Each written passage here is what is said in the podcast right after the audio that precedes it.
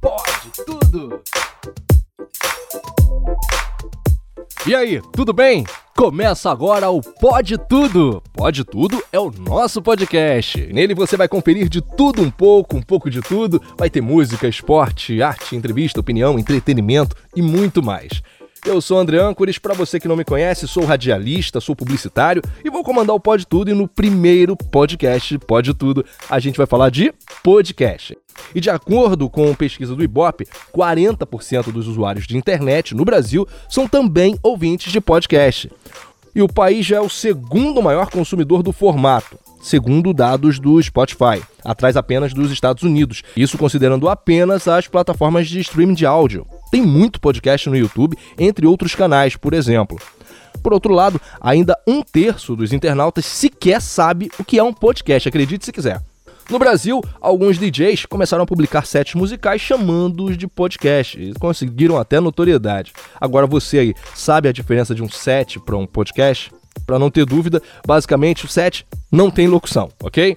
Mas a ideia não é te contar a história do podcast. Mas também, só para você saber, em 2004, o podcast veio com Adam Curry, que criou uma forma de transmitir áudio para o iTunes da Apple, que era a única forma até então de transmitir conteúdo para os iPods. Daí a junção do prefixo pod, do iPod, com o sufixo casting, que vem da palavra broadcast, que é transmissão, muito usado em rádio.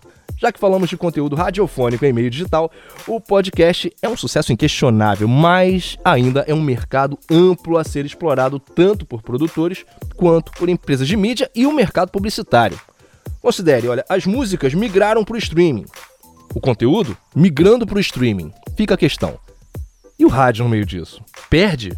Claro que perde. Se não produzir conteúdo para as demais plataformas, não como um complemento, mas como um produto real que vise audiência e seja comercialmente atrativo. E assim como em tantos meios, o futuro do rádio também é junto à internet. Para você que é profissional de rádio, fica o toque. Cabe se adequar e ver a oportunidade, porque agora você não depende de uma emissora para ter o seu programa e gerar conteúdo mas vai ter que ter visão e profissionalismo para fazer do seu podcast um produto comercialmente viável e rentável, a exemplo dos youtubers.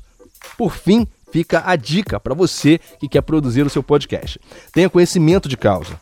Pense no seu podcast como um produto que merece ter diferencial e público bem definido. E não descuide do lado técnico, afinal, é um produto onde áudio é importantíssimo. E mesmo o podcast sendo um programa livre, que tal ter métrica? Tempo para começar, tempo para terminar, para não ser um produto chato. Pense nisso. E você, o que acha? Participa, vai. Pode curtir a fanpage André Âncores no Facebook ou ainda no Instagram você segue arroba André Âncores. E ó, no próximo Pode Tudo a gente fala de música. Então te espero no próximo Pode Tudo. Tchau!